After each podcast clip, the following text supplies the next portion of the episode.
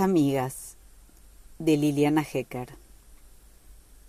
Era necesario ser muy fuerte para tragarse la pena sin llorar al ver cómo Laura arreglaba los útiles, se paraba y se iba para siempre del querido banco donde tan felices habían sido ellas dos, que se reían de las mismas cosas, tenían juegos secretos que ningún otro conoció jamás, y a cada momento encontraban algo divertido para contarse. Veremos si de este modo se les sacaban las ganas de conversar, había dicho la maestra, y en una de esas pensó que ellas llorarían o algo así, pero Analía no iba a darle el gusto. ¿Qué se creía ella, la maestra? No la asustaba con tanto grito, y ojalá Laura tampoco. Así la amargada esa reventaba de rabia. Esta es la única manera de que aprendan, había dicho, y seguramente creía que a dos amigas se las separa porque se las cambia de banco, como si supiese esta amargada lo que era la amistad. Pero no vio de qué forma se habían mirado ella y Laura antes de separarse. No le vamos a dar el gusto, supo Analía que se habían dicho con esos ojos, y no hicieron falta las palabras porque ellas siempre se habían comprendido así, con solo mirarse, y cuando Analía volvió a fijarse bien, por las dudas, claro que Laura tampoco lloraba. Por el pasillo avanzó Teresa Sotelo con su valija cargada y su cara de boba. Justo esa. La maestra la había elegido a propósito. A las dos las habían elegido porque María Inés Barreiro, la nueva compañera de Laura, por más que se quería hacerla viva, tampoco era de las que le gustaban a ellas dos. Con toda hazaña las había elegido, para que no tuvieran con quién reírse, como si ellas estuvieran para risas en estos momentos. Uy, qué feo, fue lo primero que dijo Teresa Sotelo cuando se sentó. De aquí atrás no se ve bien el pizarrón. Por Analía, si no estaba viendo nada mejor, y que no viniese a preguntarle a cada rato lo que estaba escrito porque ni soñaba contestarle. Oíste lo que me dijo la maestra, ¿no? Así que ya sabes. Esta era la última vez que le dirigía la palabra, aunque tuviera que pasarse la vida sin abrir la boca. Total ya se iba a desquitar con Laura en el recreo, y las cosas que iban a decirse. Ojalá que Laura no estuviera demasiado triste, pero no. Ni una lágrima tenía por suerte. También, aunque se le saltase el corazón, no era ninguna sonza para darle el gusto a esa pérfida. Dádiva, dijo esa pérfida, que se debía hacer una oración con el sustantivo dádiva, y no era la primera vez que se le ocurrió una palabra así, que una después no sabe dónde ponerlas. Laura sí. Laura era capaz de hacer las mejores oraciones del grado y todo el mundo lo sabía. Poéticas, la llamaba la maestra. ¿Valija se escribe con B corta? dijo Teresa Sotelo. No sé ni me importa. Además no puedo hablar. La muy idiota no la dejaba concentrarse, y así nunca en la vida le iba a salir la frase. Si al menos se le ocurriesen ideas como antes, cuando estaba Laura, que además, si a Analía le daba la gana, le hacía oraciones enteras. Pero ay Dios, toda la clase estaba al tanto, y Analía ya se veía venir, ay Dios, ya se veía venir lo que estaba pasando. La estúpida de María Inés Barreiro que le hablaba en el oído a la pobre Laura como si una no se diera cuenta de lo que le estaba pidiendo. Qué ocurrencia también, querer que le hiciera la oración justamente a ella, que no era su amiga ni nada. Pobre Laura. A ella tampoco la dejaban tranquila y no podía hacer más que andar todo el tiempo diciéndole a esa cargosa que la dejara en paz, que no la estorbase, o María Inés Barreiro se había pensado que una le hace las oraciones a todo el mundo. Lo que Laura debía hacer era darle un buen grito a María Inés Barreiro y se acabó.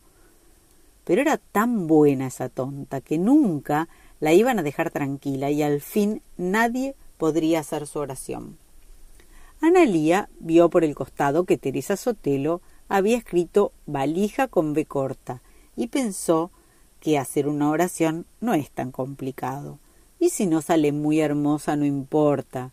Pero cuando la maestra fue llamando y las chicas leyeron exquisitas dádivas o dádivas que ofrendaron o depositaron extraordinarias dádivas, supo que si la llamaban a ella se moría ahí mismo. Marines Barreiro, dijo la maestra. Las maravillosas dádivas de los pastorcilios hicieron sonreír dulcemente al principito enfermo, leyó María Inés Barreiro. Muy bien, dijo la maestra, te felicito. Y lo dijo a propósito para destrozarles el alma a Laura y a ella, ya que en el mundo no había nadie capaz de creer que María Inés Barreiro en su vida pudiera ser nada tan bello. Analía no podía entender cómo Laura no había conseguido explicarle a esa maldita que no la pensaba ayudar, porque una ayuda solamente a las amigas y ella cualquier día iba a ser su amiga. En el recreo, ellas dos ya le iban a enseñar a esa aprovechadora a sacar las cosas por la fuerza. Pero mientras tanto, todo era tan terrible, y vaya a saber si Laura iba a tener valor para soportarlo. A Analía se le hizo un nudo en la garganta, pero Laura tampoco lloraba por más que debía tener unas ganas. Pobre Laura. Si al menos hubiese mirado para dónde estaba Analía, ella habría podido consolarla porque entre las dos se entendían lo más bien con una mirada. Un solo segundo, Dios mío, un solo segundo que se diera vuelta. No, justo ahora se le tenía que ocurrir estar atenta a orillas del Paraná. Solo esta maestra podía pasar tan de golpe a la clase de historia. Y la pobre Laura se debía estar aburriendo de un modo ahora que no le quedaba más remedio que tragarse sin comentarios todo lo que estaba diciendo la maestra. Antes, cuando no podían concentrarse, era lo mejor porque se pasaban cartas con dibujos y señales que nadie en el mundo habría descifrado jamás. Pero ahora, ¿qué? Nada más que Teresa Sotelo escuchando a la maestra con cara de boba una expedición llena de azares. ¿Cómo se debía estar aburriendo Laura? Ahora estaba escribiendo. Dios nos asista.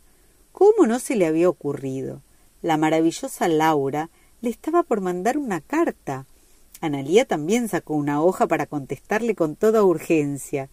Pero he aquí que la muy miserable, la perversa, la infame de María Inés Barreiro le había quitado el mensaje a Laura y ahora lo estaba leyendo. ¿Cómo Laura no se lo impedía? ¿Cómo no le decía nada? Bah, por Analía que lo leyera. Total, por lo que iba a entender. Ante la sorpresa del directorio, dijo la maestra, Belgrano había de vos, de vos, de vos, desobedecido. Analía la miró a Laura porque era muy cómico y ellas se reían como locas en estos casos. Y nomás Laura se diera vuelta, porque cada una sabía muy bien cuando tenía que buscar los ojos de la otra, nomás Laura se diera vuelta, se iban a reír como antes. ¿O se creía esa amargada que porque a una la separen de su amiga no tiene ojos lo mismo? ¿Qué era lo asombroso entonces? ¿Que esta vez Laura no se diera vuelta? No, eso no, ya que bien podía por la tristeza no haberse dado cuenta de nada. Lo asombroso lo que helaba la sangre en las venas y estrujaba el corazón, era que Laura, en ese estado, tuviera el coraje de reírse, porque se estaba riendo, y María Inés Barreiro también. Se miraban las dos y se mataban de la risa. Y una al principio podía pensar que era la tentación del momento. Pero el momento había pasado, y ellas no paraban más. ¿Estaban locas las dos? ¿Justo hoy? ¿Qué querían? ¿Que la maestra armara todo el día otra vez? ¿Como si nunca hubieran oído que alguien se equivocara? Analía se enderezó en el banco total, por lo que le importaba. Una venía al colegio para aprender y no para divertirse. El gobierno de Buenos Aires, con toda urgencia, había mandado un correo con rumbo a la región del Alto Paraná y Laura le estaba diciendo algo a Marinés en el oído. Vaya a saber qué. Ni en clase sabían comportarse como era debido pero no importaba, ya iban a sufrir las consecuencias. Analía iba a permanecer bien atenta para saber contestar cuando la maestra preguntase. El ejército había emprendido viaje hacia el norte sin tener todavía la menor comunicación con el gobierno de Buenos Aires, que, asombrado por la conducta de Belgrano, trataba de detener la situación. Ellas dos se rieron, y no se sabía bien de qué diablos se podían estar riendo, pero se vio que no eran capaces de tomar nada en serio, ni que la historia de Belgrano fuese un chiste. Era esa charlatana de Laura, siempre la misma, que viniera nomás en el recreo a decirle a Analía que jugasen juntas, que le pidiera a la maestra y con lágrimas en los ojos le rogara que las pusiese otra vez en el mismo banco. Ya iban a ver cómo Analía le contestaba a la maestra que no, que con Laura al lado no podía atender, señorita, que Laura siempre se estaba riendo de cualquier cosa, con cualquiera. La expedición avanzó hacia Corrientes. Ya estaba charlando otra vez, secreteándose todo el tiempo. ¿Siempre andaban con algo para contarse esas dos? Ni a Belgrano respetaban esas desvergonzadas. Nuestro valiente y dulce Belgrano, el creador de la bandera de la patria, y se podía estar segura que ellas dos ni se habían puesto a pensarlo. ¿Qué le iban a pensar? Va, podían hacer lo que quisieran, por lo que le importaba, se creían muy graciosas, como si ellas dos hubieran sido las únicas en el mundo que se daban cuenta de las cosas. ¿Y una no se daba cuenta, acaso? Cualquiera se daba cuenta. Muy gracioso, ja, ja, ja, muy gracioso, que la maestra ponía la regla como si fuera a matar a alguien. Cualquiera se daba cuenta, pero no por eso iba a andar riéndose todo el día. Todas nos damos cuenta. ¿O vos acaso no te das cuenta? ¿Qué? dijo Teresa Sotelo. De cómo poner la regla la maestra, dijo Analía. Decime, ¿vos no te diste cuenta acaso? ¿Qué? dijo Teresa Sotelo. Ah, parece que fuera a matar a alguien, ¿no? dijo Analía. Decime si no es un plato. Ah, sí, dijo Teresa Sotelo. Dios santo. Mirá si se le ocurre asesinar al pizarrón.